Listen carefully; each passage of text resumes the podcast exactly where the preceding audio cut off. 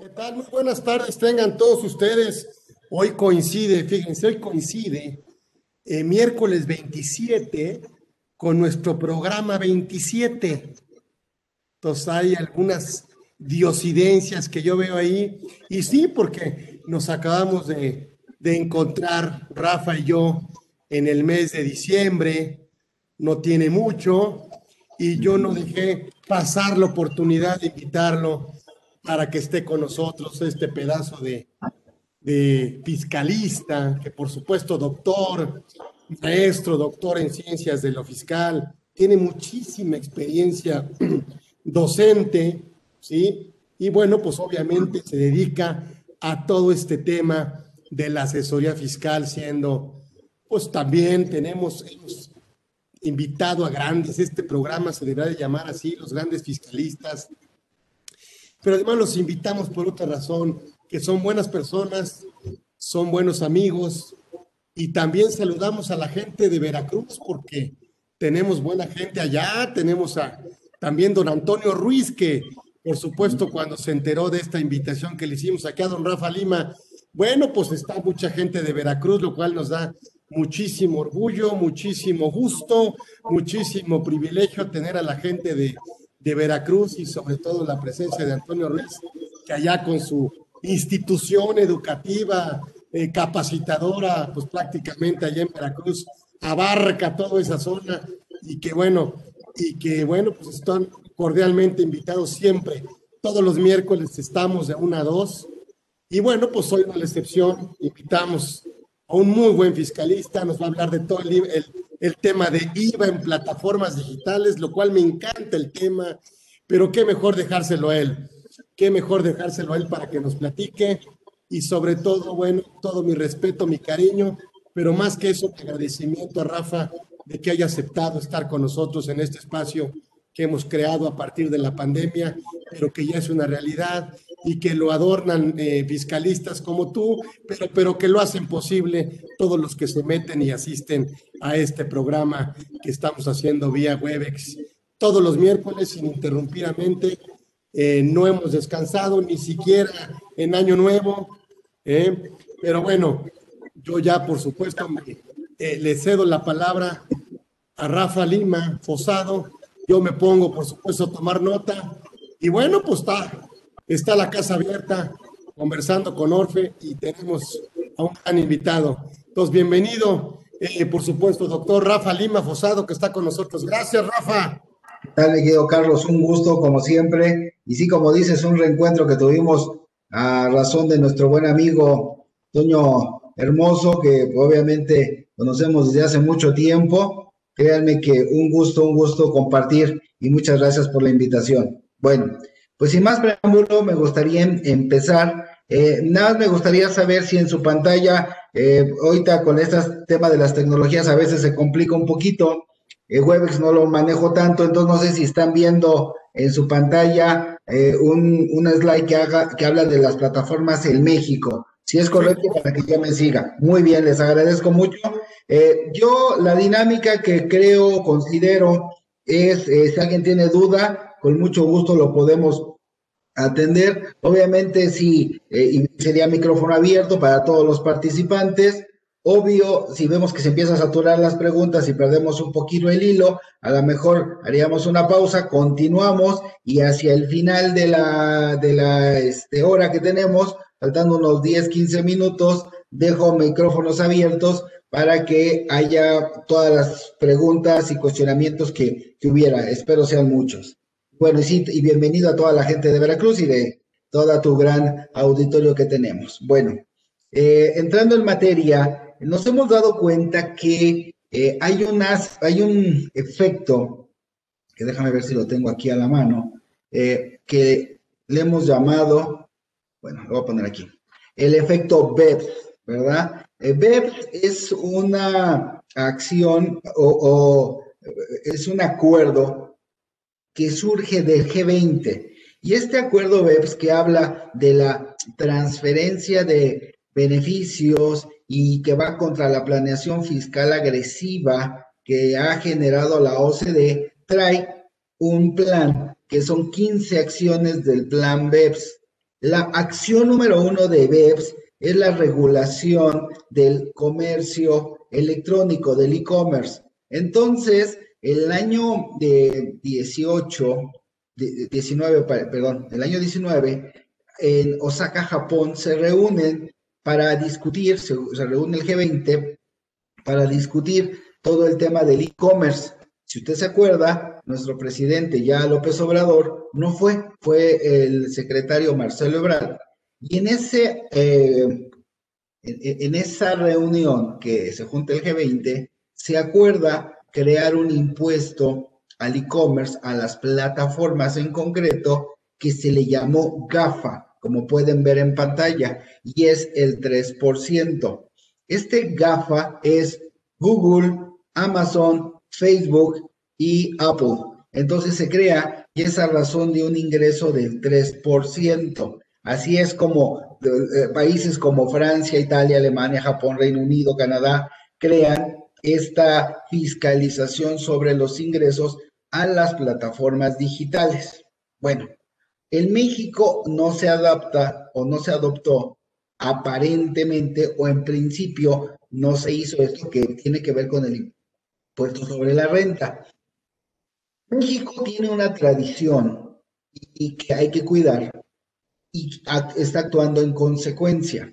De hecho, este tema lo vamos a platicar justamente en Veracruz con el tema de máster en fiscal, en el cual vamos a tener un diplomado de ABC de las operaciones internacionales y por ahí también vamos a tener otro evento ahí de miscelánea. Pero bueno, digo, para todos los amigos de Veracruz que están en esa parte, ahí nos estaremos viendo. Y, y, obviamente abundaremos. Ahorita simplemente es que entendamos, porque eh, en renta creo que no hay tanto problema, creo que está muy claro. Si eres una persona física, eh, chiquillada de menos de 300 mil pesos de operación, la plataforma es la que estará cumpliendo por cuenta y orden tuya. Y creo que no hay mucho que hablar. Pero en materia de IVA se ha hecho un merequetengue porque no alcanzamos a entender o la propia autoridad ha soltado muchas reglas de modelos de negocio, pero que si no estás tan inmerso en este tema, se te puede ir complicando. Entonces, lo primero que vamos a tener que entender, y eso es cultura general, este, yo en el Instituto de Especialización para Ejecutivos, donde estudié la maestría, también tuve a bien dar muchos años, más de siete años, la materia de impuestos internacionales. Y ahí obviamente veíamos todo esto Siempre el para mí mucho cariño, mi, mi casa, realmente mi escuela, mi alma mater, y con mucho cariño platicábamos de estos temas. Y entonces, el primer, la primera situación era ubicar, y la pregunta número uno es, ¿de qué parte del mundo estás interactuando? Y entonces tenemos tres, como ustedes pueden ver allí. Tenemos eh, una parte del mundo que son los OCDE, todos sus países industrializados, todos sus países ricos, con su base en lo que es Europa, ¿verdad? Y las cuales van a grabar el impuesto global. Ese es un primer tema que tenemos que ver. Después hay otro tipo de países que no pueden ser tan globales porque no tienen la infraestructura, no tienen los recursos y, y realmente si lo de casa no lo pueden cuidar, no lo pueden fiscalizar, menos operaciones internacionales. A ellos los vamos a conocer como regímenes territoriales. Normalmente son eh, países que están en vía de desarrollo, ¿vale? Y por último vamos a tener a los paraísos fiscales. Mucho se ha hablado de ello. De hecho, el BEPS es una respuesta. Si usted se acuerda, eh, y me recordó mucho apenas la semana pasada con la toma de posesión de, de Biden, del nuevo presidente de Estados Unidos, porque me recordaba que yo 12 años atrás estaba en España, en, Salamanca, en la Universidad de Salamanca, donde estudié, y eh, eh, veía la toma de posesión de Barack Obama. Y me acuerdo mucho que estaba en el Café Cervantes viendo la, toma de protesta de Barack Obama y ahora, un tiempo después, a la de Biden. Pero ¿por qué viene a colación esto? A ver, porque eh, cuando entró Barack Obama, el mal de todos, de todos, de, el mal general, eran los paraísos fiscales y había que combatirlos, ¿verdad? Y, así es como surge el BEPS, ¿verdad? Así como surge este grupo, esta filosofía. BEPS es una filosofía de fiscalización que hoy por hoy el SAT lo tiene muy grabado, ¿verdad? Es su Biblia, lo tiene aquí en la frente. Bueno, entonces, entre otras cosas, uno de los problemas era definir qué es un paraíso fiscal. Nosotros aquí en México lo, hemos apodado, porque no es otra cosa, es un apodo, que es los regímenes este, las jurisdicciones eh, fiscales o los regímenes fiscales preferentes, les hemos llamado, ¿verdad? Eh, no necesariamente en el mundo es así, en el mundo son paraísos fiscales tal cual y hay reglas. Eh, en, por ahí del 2008 salió una lista de países, eso trajo un conflicto diplomático, por eso se abandonó la lista de países y ahora no me importa el país, sino la figura y, no importa qué tipo de país es. La condición es la siguiente, que la tasa de impuesto de ese país sea menos del 75% de la tasa mexicana. Entonces, si hacemos una operación aritmética rápido del 35%, su 75% es 26.25 para persona física. Si hacemos 30% por el 75%, vamos a llegar a 22.50. Eso quiere decir que si yo me voy a un país como física y la tasa de ese país es menor de 26.25, estoy en presencia de un paraíso. Rápidamente un ejemplo, Costa Rica. Costa Rica, si yo soy asalariado, en Costa Rica la tasa de impuestos será del 15%. Entonces, si un mexicano sale de México y se va a Costa Rica, se está yendo a un paraíso fiscal, aun cuando la tasa del país, la tasa global del país sea 25, este, 25 como la tasa de referencia es 15 para salario y yo debo de por lo menos causar 26.25, estaría en un paraíso.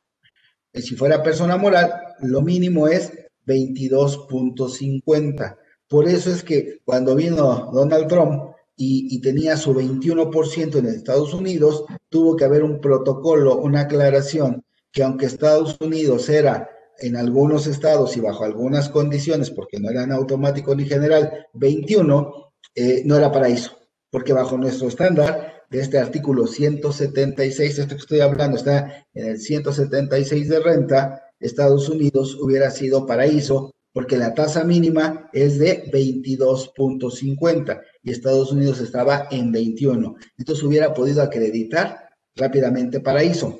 Pero ¿qué, qué sí puede pasar con Estados Unidos? Muchos de ustedes han oído que muchos mexicanos se van a Estados Unidos en particular o Canadá, pero más a Estados Unidos, y hacen la dichosa LLC, una sociedad que no paga impuesto, una sociedad transparente. Bueno, si yo estuviera utilizando una LLC, una LLC Delaware o una LLC Texas, que seguramente está a 0% o es exento o tasa cero, pues estoy por debajo del 22.5.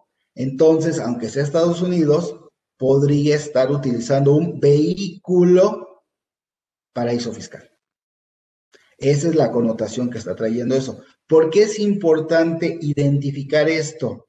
Porque todos estos regímenes se van a regir por una situación que está en el 9 de Código Fiscal, que se llama residencia. El vínculo causal, el momento, lo que me va a hacer eh, eh, el hecho generador, va a ser si tengo o no residencia y dónde tengo la residencia. Y esto es importantísimo para el tema nos ocupa de IVA, porque debo ir entendiendo tres diferentes acciones, tres diferentes niveles que hay en este tema y que si no lo entiendo me confundo.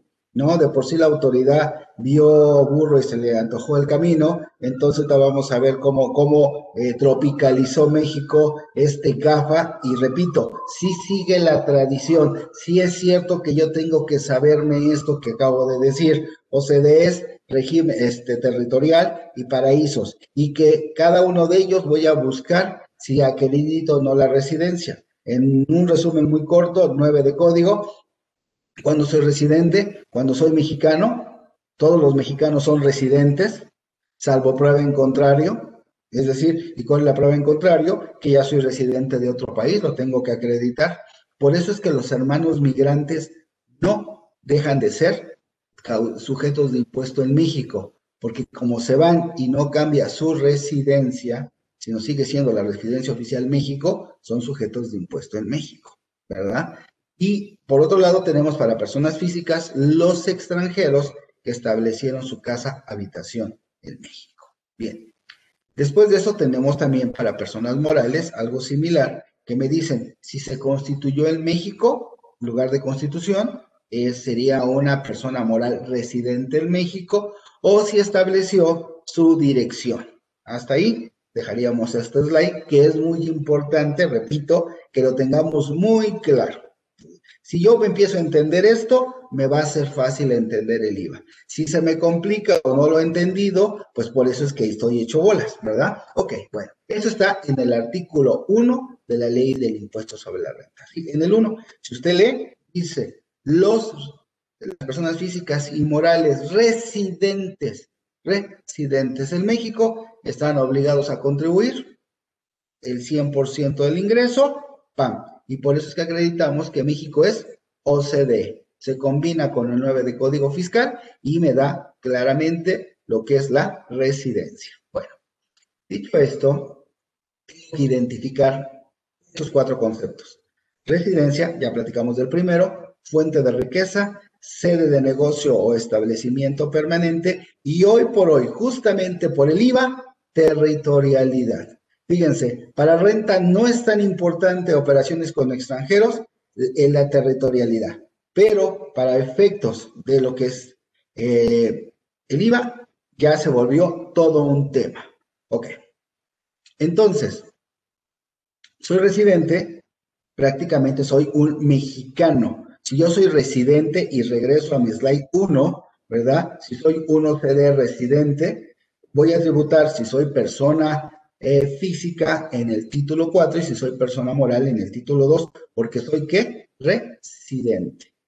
Si soy extranjero y no tengo nada en México, voy a tener que buscar la fuente de riqueza. Me voy a ir al título quinto. Entonces, fíjense cómo tengo dos extremos. Residencia, que es nacional, título 2, título 4, y fuente de riqueza, que no tiene nada en México, nada que lo, que lo arraiguen, ni oficina, nada.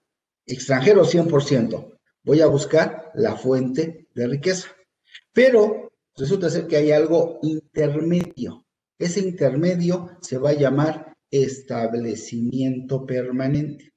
Y lo voy a tener en el artículo 2. El establecimiento permanente va a ser, ojo, cuando no hay residencia, ¿cierto? Cuando no hay residencia. Porque si soy residente, me voy a quedar como residente. Entonces tengo que ser un no residente para ver si configuro o no un establecimiento permanente. ¿Quiénes configuran un establecimiento permanente? Muy fácil. Las personas que cobran honorarios o las que realizan una actividad empresarial. Entonces, fíjense, hace un momento les dije, ¿cuál es la pregunta? ¿De dónde vienes? Ahora la otra pregunta, ¿qué haces? ¿A qué te dedicas? Esas son las preguntas que yo como mexicano pagador debo de tener muy claro, ¿verdad? ¿Con quién estoy interactuando? ¿Con un OCDE, con un territorial, con un paraíso? Y segundo, ¿qué haces? ¿Realizas una actividad empresarial o tienes un honorario? Hay que ver si de acuerdo al artículo 2 se configura el establecimiento permanente. ¿Ok? Para el caso que nos ocupa, la plataforma digital se convirtió en un establecimiento permanente. Y estoy hablando muy puntualmente de Uber, Uber Eats, Cabify, Rappi, todos ellos se vuelven un establecimiento permanente con la reforma 2020. Ya en 2019, mediante resolución miscelánea, ya el gobierno había propuesto que las plataformas se dieran de alta, pero obviamente en 2019 fue miscelánea y era una facilidad. Acuérdense que el presidente López Obrador ya es mayor, viene del PRI y tiene toda la maña priista de primero sacar reglas misceláneas y que esta regla miscelánea después se vuelva texto de ley, ¿vale? Y así lo hizo. Él sacó y dijo, plataforma, date de alta, tú quiero que tú seas el que esté regulando todo. A este gobierno, como a muchos, no les gusta andar fiscalizando a la chiquillada. Él se va por la cabeza grande, él se va por el mayoritario y dice, ¿sabes qué? Yo me voy porque regula todo. Entonces yo regulo las empresas porque ellas van a regular a todos los que están hacia abajo. Entonces, si yo regulo una plataforma, pues no tengo que estar viendo conductor por conductor o viendo arrendador por arrendador o vendedor por vendedor. ¿Están de acuerdo? Simplemente la plataforma tiene a miles de personas y entonces, ya que tiene esas miles de personas, lo que hago es que te hago a ti responsable del cumplimiento de las obligaciones fiscales y darles una constancia. Y rápido, me acabé, me arreglo con 20, 30 personas y no con millones. Y así fiscalizo todo. Muy bien hecho desde el punto de vista de fiscalización, muy adecuado. ¿Ok? ¿Qué fue lo que sucedió? Entonces, ese era el primer punto. Uber, Uber Eats, Cabify, Airbnb, Booking Primero, ellos se querían posicionar y siempre habían argumentado que eran una fuente de riqueza, que eran unos extranjeros con fuente de riqueza. Y de hecho, no causaban impuesto y no hay problema porque es una actividad empresarial. Entonces, si es una actividad empresarial y no tiene una pata en México, pues realmente no había tributación. Esa es una regla si alguno de los que me están oyendo ha sido alumno mío de la maestría, siempre lo hemos platicado, la actividad empresarial no tiene retención, no hay fuente de riqueza. Y entonces todas las plataformas lo que cobran es una intermediación. Y entonces, como cobran una intermediación, es una actividad empresarial, artículo 16 del Código Fiscal de la Federación o 75 del Código de Comercio, queda muy claro que es una actividad empresarial. Ok, hasta ahí creo que ya empiezo a entender residencia, fuente, y me meto ya a las plataformas en concreto y entonces me empiezo a encontrar estas plataformas de intermediación, ¿verdad? Intermediario a actividad empresarial. Se mueve el artículo 2 para la reforma 2020, se mueve y me dicen, si tú realizas, a ver, punto número uno, ¿Cuántos establecimientos permanentes hay? Y lo digo rapidísimo. Fijo, virtual, móvil, legal. Ya es aquí en el legal donde entran todas las plataformas. No hay muchas que se salven ¿eh? en el legal. Y después viene el asimilado. Entonces, por lo menos son cinco tipologías de establecimiento permanente. Eh, hay unas que no tienen nada, no, no hay duda. Uber, Uber, no hay duda que Uber sea un establecimiento permanente, no hay manera que se quite. ¿Por qué? Porque tiene instalaciones. Todos los que conocemos, eh, ya sea por clientes o familiares o amigos que son Uber, hay una oficina donde se presentan, hacen todo su trámite y, lo, y, este, y obviamente está esta representación. Entonces, tienes una oficina de representación, realizas actividad empresarial, eres un establecimiento. Facebook tiene, de hecho, oficinas en México, eh, en la Torre Virreyes, lo que le conocen como el Dorito, en el piso, si no mal recuerdo, 12 o 13, tiene una oficina. Google tiene una oficina que está también ahí en este, por Virreyes también tienen oficina. Entonces, varios de ellos ya tienen establecimiento, ya hay una oficina. Puede haber oficinas sin ingresos, pero ya tendrán oficina. O sea, se pone muy en tela de juicio el que no pudieran tener nada.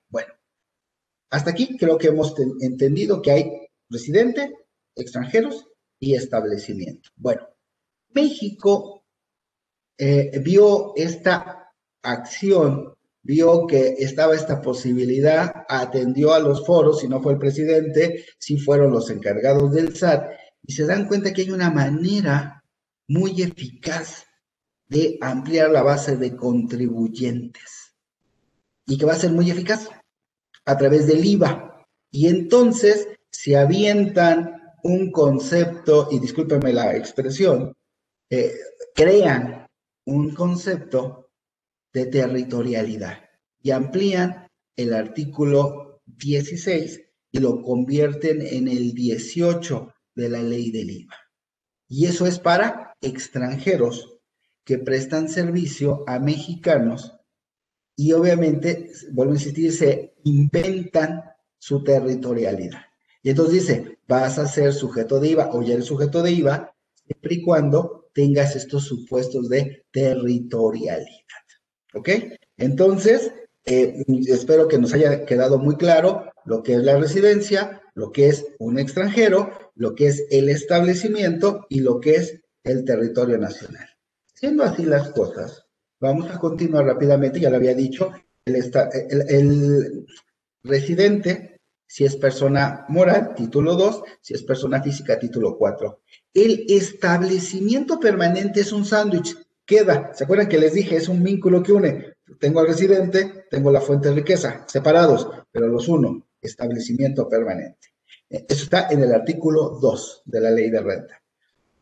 Y este mismo 2 me dice, fíjate que como es el sándwich, es lo que más se parece cuando hay una empresa extranjera y parte de ella está en México, ese es el establecimiento, la sucursal, la agencia, la representación, esos son los establecimientos.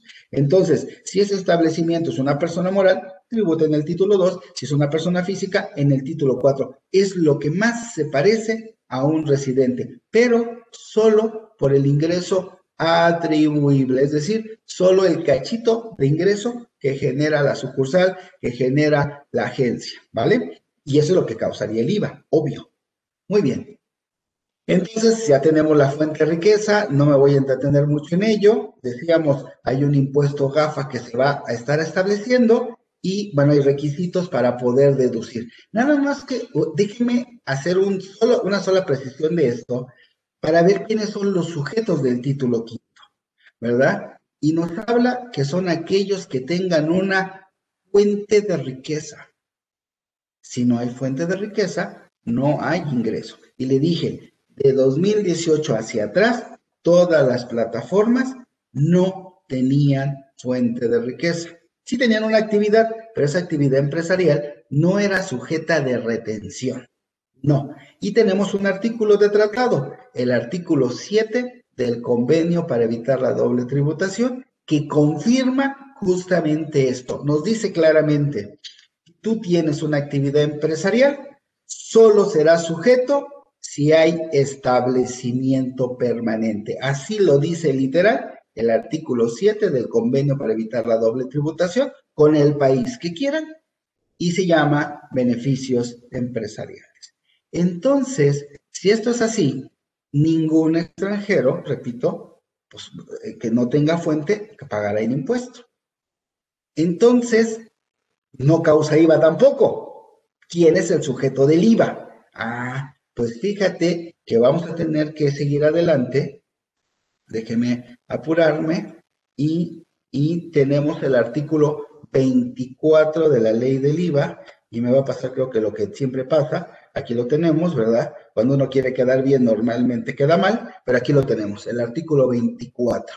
Y me dice que para los efectos de esta ley se considera importación de bienes o servicios y nos vamos a ir a la última parte, el aprovechamiento en territorio nacional de bienes tangibles, eh, perdón, el aprovechamiento en territorio nacional de los servicios a que se refiere el artículo 14 cuando se presten por no residentes. Entonces, las plataformas cuando son extranjeras, el sujeto del IVA no es la plataforma, el sujeto del IVA soy yo, el pagador mexicano, porque yo, el pagador, soy el que estoy importando bienes o servicios. Si estoy importando bienes, me voy a la fracción primera, tengo un pedimento de importación. Si estoy importando derechos, entonces me voy a la tercera, que es el aprovechamiento de intangibles, ¿verdad? Y si son servicios, me voy a la fracción última. ¿Estamos de acuerdo? Porque recuerde que el artículo 1 de la ley del IVA me dice, eres sujeto por tres ingresos y un gasto. Tres ingresos y un gasto. Si yo vendo, si yo doy en servicio o si doy en arrendamiento, yo residente mexicano, soy sujeto de IVA, ingresos y un gasto, la importación. Si yo gasto en una importación, yo soy el que tengo que pagar, no el proveedor extranjero. Hasta aquí creo que era clarísimo todo, hasta que vino el gobierno y lo echó a perder, ¿verdad? Voy a regresar para no hacernos muchas bolas. Creo que la manera más fácil es desde esta slide y volverlo a checar. A ver, en este momento de pandemia hay una cosa muy puntual, e-commerce, comercio electrónico. En este momento yo pido el súper a Walmart, lo pido a Chedraui, lo pido a Soriana, lo pido a todas las tiendas de autoservicio y me venden. Me hacen entrega en mi domicilio directamente. ¿Están de acuerdo?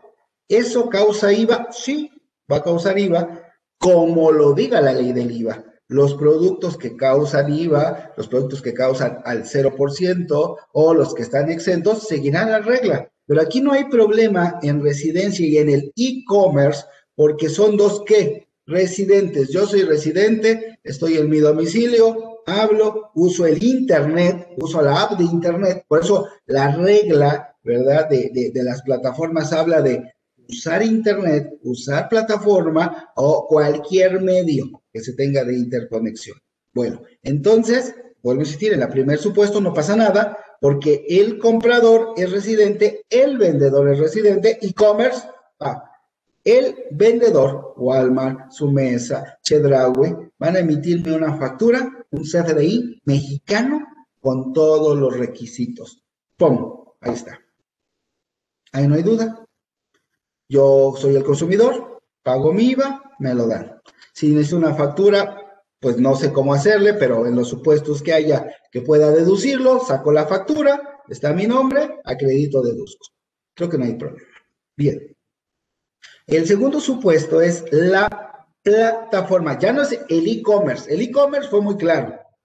Eh, eh, por ejemplo, eh, hay unas cosas que le llaman retail cuando hay empresas que tienen en existencia y que combinan con e-commerce como Walmart o como Amazon, que podrían caer en esta categoría del e-commerce, ¿verdad? Tienen su tienda física donde están sus productos y tienen una bodega, y, pero su forma de comercialización solamente es por plata, por su internet, por su propia plataforma de internet, ¿vale? Eso es una cosa, e-commerce. Pero ahora vámonos rápidamente para que no nos gane el tiempo a eh, la plataforma digital propiamente dicho. Y para empezar, ¿cómo voy a saber que hay una plataforma? Porque somos tres, así como Malúa, ¿verdad? Felices los cuatro, aquí son felices los tres. Si no hay tres, no estamos hablando de plataforma. Podría estar hablando de e-commerce. En e-commerce son dos. Dos. ¿Quién vende? ¿Quién compra? Se acabó. En plataforma somos tres. El que consume, el consumidor o cliente, el que va a verdaderamente prestarte el servicio, el que es dueño del coche, el que es dueño del bien, el que va a vender el bien. Y está la plataforma. Propiamente la hemos conocido como la app, ¿verdad? Entonces es la plataforma es el vínculo entre un cliente y un proveedor y usamos esa plataforma. Entonces, esa plataforma, que ya le damos nombre, Uber, Uber Eats, Cabify, Rappi, ¿verdad? Y las que se me olviden, porque hay de muchas. Entonces, eh, Airbnb, Booking, ¿verdad? Estas plataformas en donde somos tres, va a tener obligaciones. Y la plataforma se convirtió en un establecimiento permanente. Y ya dijimos que como es establecimiento, mi pregunta, ¿eres física o eres moral? Todas estas que acabo de decir son morales. Entonces van a tributar en el título 2. ¿Por todo? No, no, no. Ojo, solamente por los ingresos que generen en México. Entonces van a tenerse que dar de alta. Oye, ¿y pero entonces qué sucede? Ah, bueno, esta plataforma que no lo ha hecho porque ha tenido sus asegúnes y, no, han sido rebeldes, ¿verdad? Estas plataformas son las que le van a facturar al cliente. La plataforma, quienes han escuchado o visto coordinados, saben que esta va a ser la figura. Y, y, hoy por hoy va a ser esto. ¿Y qué le voy a dar al que vende? ¿Qué le voy a dar al que presta el servicio de transporte? ¿Qué le voy a dar al que presta su casa? Una constancia. No quiero, no, este no me puede facturar, no le debe de facturar nada a Uber, Uber Eats, Rapid, nada. La constancia no va a dar, él, él va a ser el que va a retener el ISR conforme a las tablas y los últimos movimientos, y él es el que va a aplicar el IVA. Y si este es definitivo porque fue menos de 300 mil o hasta 300 mil, entonces su IVA puede ser definitivo al 8%. ¿Estamos de acuerdo? Pero eso es lo que cobro. ¿Por qué? Porque la plataforma es la que va a tener el control del dinero. A mi cliente, cuando me descuentan de mi tarjeta, le cae a la plataforma, la plataforma toma todo el dinero y ella lo administra y me va a dar una factura intermediario, intermediario, siguiendo las reglas de intermediación, que sabemos que hay reglas misceláneas para eso, tenemos entre otras, a lo mejor esto es anterior, pero sigue siendo el mismo número, la 27113, en el cual me dice que yo voy a hacer una erogación a través de un tercero o puedo ocupar otra que es la de el intermediario el de comisionista y prestador de servicio, la regla 2713. Tan, tan, en el cual tengo que desglosar, como eh, lo ha hecho algunas otras, este, déjenme ver si aquí tengo rápidamente la de despegar, creo que no, bueno, eh, pero eh, se utilizaría la de tercería, ¿no? Esto es como estaba en la regla miscelánea original, que quien me facturaba era en este caso el servicio Uber, me lo facturaba directamente el transportista, ¿no? La persona que estaba dada de alta por servicios de Uber. Uber causa IVA, sí, causa IVA porque es un servicio privado. Ajá, bueno, pero ya no va a ser la factura así, sino va a ser la de un intermediario. Entonces, Uber al cliente final es al que le va a dar la factura. Y entonces a quien presta el servicio le da una constancia siguiendo esta regla. Fíjese, esta es la regla 19 de la resolución miscelánea cuando salía una facilidad y me decía, hay dos supuestos para personas físicas, las que están dadas de alta como actividad empresarial y las que son RIF. Obviamente, cuando entró en vigor en el 20 para, el, para plataformas digitales, se acabó el RIF, solo para plataformas, y se creó un capítulo especial. Para los efectos del IVA, como vemos, se retiene, ¿verdad? Se consideraba definitivo eh, y, iba a ser a una tasa reducida del 8%. Pero esa es la plataforma, ¿verdad? Que es un establecimiento permanente. Y eso es a veces lo que nos ha costado un poquito de trabajo, porque no hemos todavía entendido este tema y, y, por transitorios, ¿qué pasó? Pues que empezamos a tener información de que de enero a junio pues realmente seguía siendo como antes, como que no había habido reforma. Y después vino Julio y obligó a la plataforma a darse de alta y a checar y tener una serie de situaciones, ¿verdad? Que tenían que cumplir y empezar a informar. Pero en este caso, aún siendo establecimiento permanente, pues ya es un mexicano. Entonces el CFDI que me va a dar es, para mí, cliente, un CFDI mexicano, en el cual pues tiene el IVA y me lo va a cobrar. Pero para el prestador es una constancia que cumplió. ¿Quién cumplió? La plataforma. Le repito, el gobierno quiere fiscalizar las plataformas porque hacía todos sus agremiados rápidamente los fiscaliza. Es obligación y es una obligación directa, no es una responsabilidad solidaria, es un directo responsable del entero. Y todos sabemos la regla de código. Si tú tenías que retener, tienes que enterar una cantidad igual a la que debiste haber retenido. Solamente que fuera un, que ese Uber o ese Airbnb fueran demasiado grandes y que tuvieran ingresos de más de 300 mil, entonces al año, entonces la plataforma se hace un lado y entran ellos como sujetos directos. ¿Vale? Bien donde se vino a descomponer todo, todo que se ha hecho una bola impresionante, pues resulta ser que es en la fuente de riqueza. ¿Por qué? Porque ahí decíamos que nace un artículo 18 de la ley del IVA. Y este artículo 18 lo que ha hecho es confundirnos totalmente en qué es lo que debe de estar pasando. ¿Por qué? Porque resulta ser que se creó, sí, miren, aquí hay varias consideraciones, ¿verdad? Y entonces lo que veíamos es que este, lo, que empezó a suceder es que crearon un, un concepto de territorialidad un tanto cuanto complicado, porque al, hacerlo de esta manera, lo que hace la, autoridad es fiscalizar, fiscalizar, y nos dice, ¿sabes qué? Eh, a ver, denme un minutito, creo que aquí ya estamos, y entonces me dice, ¿sabes qué? Vamos a tener que crear en algunos supuestos, no en todos, un IVA, ¿verdad? Eh, que va a ser muy claro para fiscalizar a terceros interesados en esto. A ver, déjenme ver porque tantos materiales que luego uno se hace bolas. A ver, déjenme checar. Ay, Dios mío. Bueno, a ver, se lo platico ya, ya por los tiempos. Hasta aquí se me cuatrapió la pantalla. Repito, eh, este, ofrezco disculpa. Siempre Webex se me complica un poquito. Entonces no quiero darle más, más, más, más complicaciones. Pero lo explico, es muy rápido. A ver, creo el 18 y, me, y te digo, a ver, va a haber una territorialidad. Yo, plataforma extranjera, que no tengo establecimiento permanente, ojo, no estoy seguro, lo digo al aire, eh, pero a manera de ejemplo, Netflix, Spotify, no tienen oficina en México y no caen en el artículo 2 modificado de tener un establecimiento permanente virtual. No lo tienen. Entonces, lo que hacen es que me permiten bajar eh, imágenes, sonidos, ¿verdad? En este caso canciones o las películas, pero no tienen un establecimiento.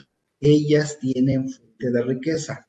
No son sujetas de ISR, por lo que les he dicho, pero con el cambio a partir del año 20, tienen la obligación, aunque son extranjeras, y que de entrada por el artículo 24 no serían sujetos de IVA, aparece un 18 y dice, sí vas a ser sujeto de IVA. Por algo muy sencillo, te vas a tener que dar de alta como sujeto de IVA y vas a tener que expedir un CFDI este, mexicano con el IVA desglosado. Y entonces tú ya no vas a ser retenedor, tú vas a ser sujeto directo siempre y cuando se acredite lo siguiente, si quien te contrata es mexicano, porque te dice que es mexicano, territorialidad. Si quien te contrata te paga con una tarjeta mexicana, hay territorialidad. Si la IP de la computadora que está recibiendo, o la IP en general, la computadora o, el, eh, o la televisión, la pantalla, es de una IP mexicano asignada a la numeración a mexicanos, hay territorialidad. Si el número telefónico que te dan tiene clave mexicana, hay territorialidad. Entonces, atendiendo a todos estos supuestos, esta plataforma extranjera va a venir, se va a dar de alta, va a emitirme mi CFDI, con el cual yo puedo deducir y acreditar. Y tienes que recabarme información. Esa información que me tienes que recabar, obviamente, es el RFC, la dirección, la tarjeta de crédito de quien te está pagando, que es un mexicano, que no necesariamente está dado de alta, pero ya hay IVA y obviamente me vas a dar información valiosa. Con esto se amplía la base de contribuyentes de manera rápida. Médicos, hospitales, médicos particulares, hospitales, eh, centros de belleza, talleres mecánicos, muchos que están en la informalidad, fue la manera rápida que encontró el fisco de aplicar. Y esa fue la reforma a la ley del IVA. Fíjense cómo de un importador yo mexicano que pago, yo soy el sujeto, como me lo quita de plumazo y se lo pasa a la plataforma que es la que ahora, repito, se tiene que venir a dar de alta y va a tener que suministrar la información. Entonces ahorita Hacienda ya obviamente tiene una base muy grande de contribuyentes, que es muy fácil. Ella puede machar y decir, pues si estás pagando tu Netflix o tu Spotify y no estás dado de alta, bueno, vamos viendo, ¿no? Eh, al final del día se generó y aunque genere la factura público en general, fíjense, reforma de este año, ¿no? Público en general, ya tengo datos para fiscalizarte, ¿vale?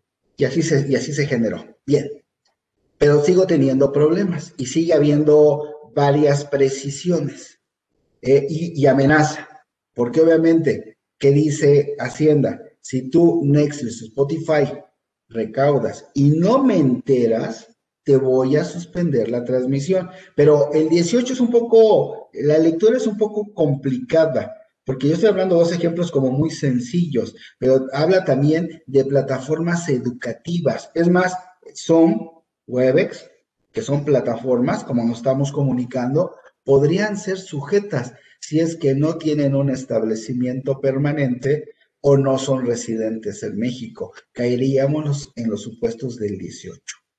Entonces, ahí tenemos. Bien, pero hay modelos de negocio. Y entonces resulta ser que puede haber plataforma de la plataforma o puede haber intermediario del intermediario. Puede haber una plataforma y montada o unida con otra. Es decir, eh, vamos a pensar en un Netflix que me va a dar todo el tema de la transmisión de películas, pero hay una que cobra PayPal y las dos son extranjeras. Entonces, las últimas reglas que salieron de reforma de miscelánea van a este modelo de negocio y te dicen, si tú ya estabas dado de alta y le das servicio a otra plataforma, pues hay obligaciones que no debes de cumplir, porque obviamente tú ya tienes un RFC, tú ya estás dada de alta, entonces no te preocupes, seguiremos teniendo a esta tercera. Nada más que reitero, a veces no es clara la lectura y no he entendido el modelo de negocio de las plataformas. Y hoy por hoy me puedo confundir porque puedo tener pagos al extranjero en el cual, aunque sea de tecnología, sigan siendo importación tradicional sin caer en territorialidad y el IVA no lo va a causar el extranjero, el IVA es mío. Y habrá otras que sí son de plataforma en los supuestos del artículo 18, y son varios 18 de la ley del IVA, en particular si acredito territorialidad y no voy a pagar yo. Es decir, lo voy a pagar, pero no en mi carácter de retenedor, como el 24, sino como sujeto pagador, porque la plataforma es la retenedora y tendrá que enterar.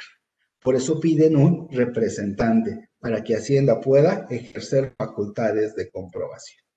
Y si gustan, hasta aquí me detengo para dejar paso a dudas, preguntas, no sé si fui claro o fui muy rápido, creo que en el chat si hay una, déjeme ver. Este, Internet desde su propia app al público en general ya ha sido dado de alta y causa y, causa y paga IVA, por favor confirmar que no tiene obligación de retener.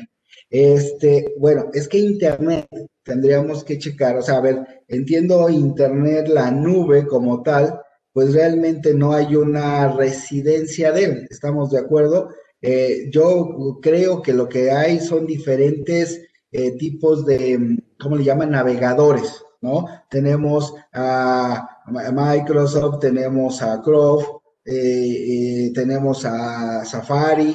Entonces, si tú tienes alguno de ellos, lo que tenemos que ubicar es en qué parte está. Si es un residente en el extranjero, pues entonces eh, te digo, tendríamos que acreditarlo del 18, porque no es para todos, eso es importante. Vuelvo a insistirte, eh, vamos a entender esta figura y tomo este de Internet en el sentido de que si es un extranjero y no está dentro de los supuestos del 18, del, de la ley del IVA, entonces yo que estoy comprando, que estoy pagando el servicio de Internet, me vuelvo un artículo 24, fracción primera yo, yo soy el sujeto de IVA, no Internet.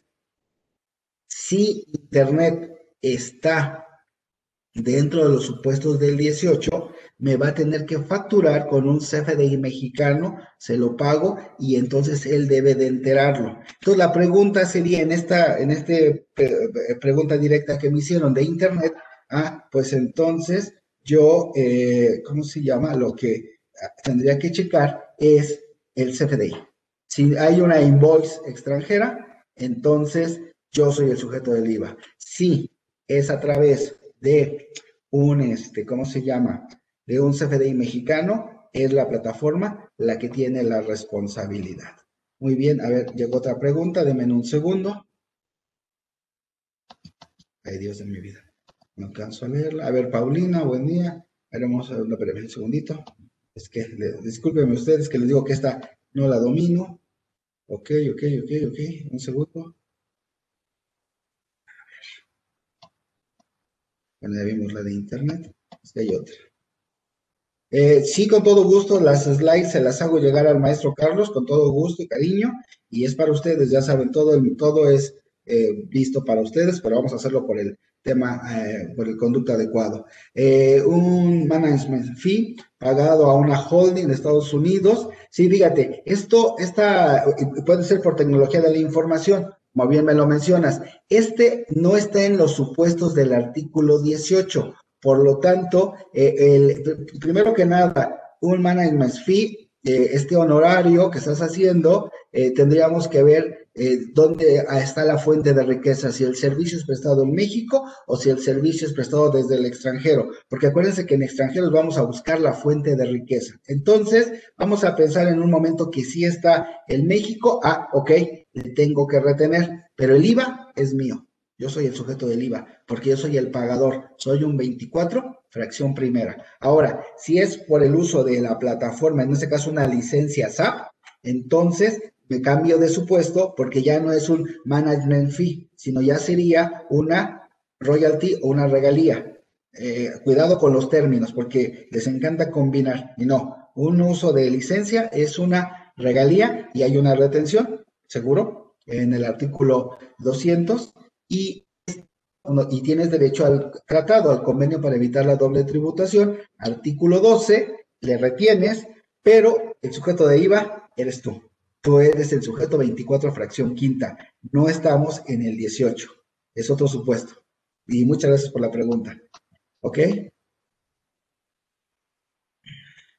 dice, entonces, para que la plataforma sea sea en el México, pues ya vimos, hay dos supuestos. O eres un residente, ya estás, por ejemplo, despegar. Despegar existe despegar México. Entonces esa plataforma de intermediación es mexicana. O tienes un establecimiento permanente, vuelvo a insistir, Uber, Uber Eats, Cabify, eh, eh, este, Airbnb, eh, Booking, son empresas extranjeras y operan en México pero por el artículo 2, por firmar contratos o tener un lugar fijo de negocio, tienen un establecimiento permanente.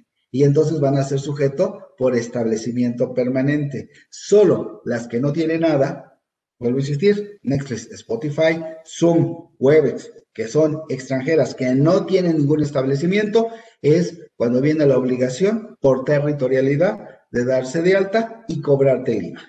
¿Vale?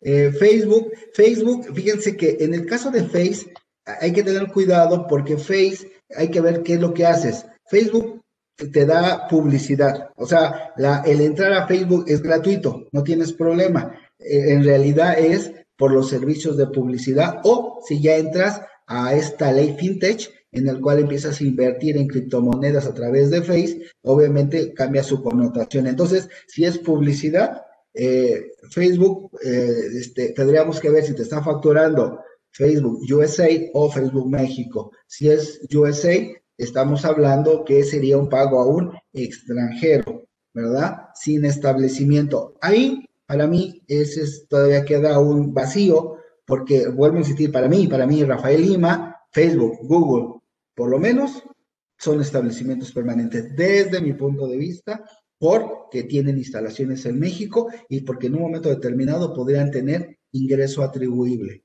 Pero van a sacar un padrón. Ya está por salir el anexo de las plataformas. Entonces, todas las plataformas que estén establecidas ya va a ser muy sencillo porque ya vamos a poder ver cuáles son establecimientos permanentes y cuáles son extranjeras. Y por lo tanto, actuar en esta combinación que les dije o 24 de la ley del IVA o 18 y 16 de la ley del IVA en territorialidad. ¿Ok? Muy bien.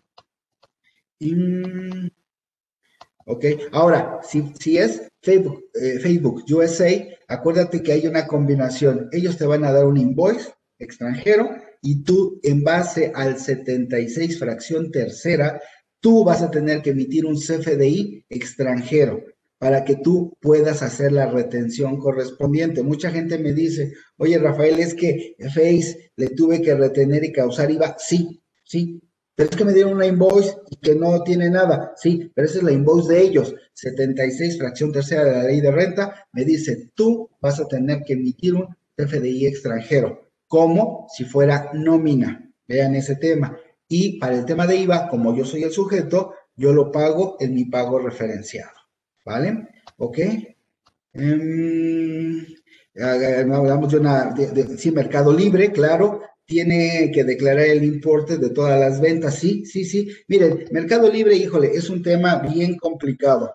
¿Por qué? Porque eh, como que nos hemos ido a la fácil, yo sé que hay muchas quejas de, en, en, particular de Mercado Libre, porque a la gente le está reteniendo el 20% de renta y el IVA. Sí, y así es, porque, repito, lo que a lo mejor no, no entendimos es que Hacienda tomó estas plataformas para fiscalizarnos, pero para poder aplicar la retención del 20% en lugar de la tarifa que nos está diciendo, es porque no estás dado de alta.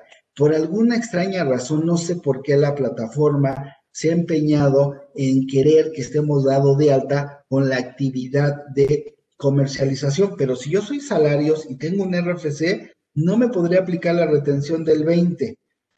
Tendría que aplicarme la aplicación del 5 y el IVA. Ese sí no hay manera de no, de no cobrarlo. Pero el IVA nunca ha sido de nosotros. Así es que el IVA lo paga el consumidor. Entonces, el comprador no debe de verse afectado en lo más mínimo. En realidad, debería de verse afectado nada más en su eh, 20% que le están quitando de manera genérica. Eh, sí, yo no he podido tener acceso a la gente de Mercado Libre, por ahí hemos mandado algunos comunicados, eh, justamente haciendo el reclamo porque creemos que no. Tengo varios ejemplos de gente que ha, se ha metido y, que tiene RFC y aún así le han aplicado, bueno, asalariados o honorarios y aún así le han aplicado la retención del 20. Desde mi punto de vista, podría pedirse devolución porque no, no es adecuado. Eh, esta situación, acreditando esta situación.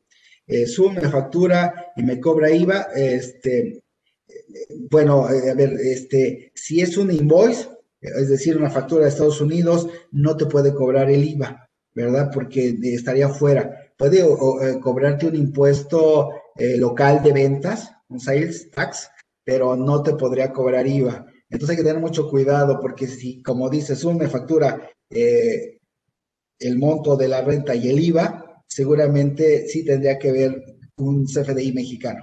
En Estados Unidos ni siquiera el IVA se llama IVA, ¿no? Es un impuesto local a las ventas.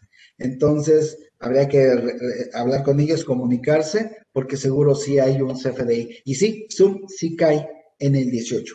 O sea, Zoom sí tendría que cobrarte con un CFDI mexicano para que tú lo puedas deducir y sí te tendría que cobrar IVA. Estaríamos en ese supuesto pero ya hay ese cambio. Pues maestro Carlos, eh, son las dos. Un agasajo, qué bárbaro, qué. Así que tema complejo, pero fácil contigo. Tema pues complejo, pero fácil contigo. Te agradecemos infinitamente que hayas participado en este tema tan complejo. Qué mejor que tú, qué mejor miércoles 27, programa 27. Cabalístico, aquí estamos. Tengo más que agradecerte que hayas estado con nosotros en este programa, pedirte que puedas estar en otros más. y este, por supuesto, honrado, privilegiado, agradecido. Aprendimos mucho, es un tema complejo, pero, pero lo haces fácil y eso, y eso es de un grande. Entonces, qué bueno que estuviste con nosotros. Gracias, el doctor Rafael Lima Fosado, estuvo con nosotros aquí en Conversando con Orfe, un privilegio. Entonces, bueno, siempre gracias, siempre gracias de, tener aquí, en nos, que nos regale una hora de su talento y conocimiento. Y bueno, gracias a ustedes que se metieron. Saludos a Veracruz y nos vemos próximo miércoles de 3 a 14 aquí en Conversando con Orfe. Y bueno, pues ya saben, hoy tuvimos un grande, seguiremos teniendo a grandes porque si no, no le entendemos mucho. Y entonces, qué bueno, se abrió la casa y estuvo un miembro de esta. Rafael Lima Fosado estuvo con nosotros. Gracias, Rafa. Gracias a todos. Próximo miércoles, aquí en Conversando con Orfe. Gracias. Muchas gracias. A sus órdenes.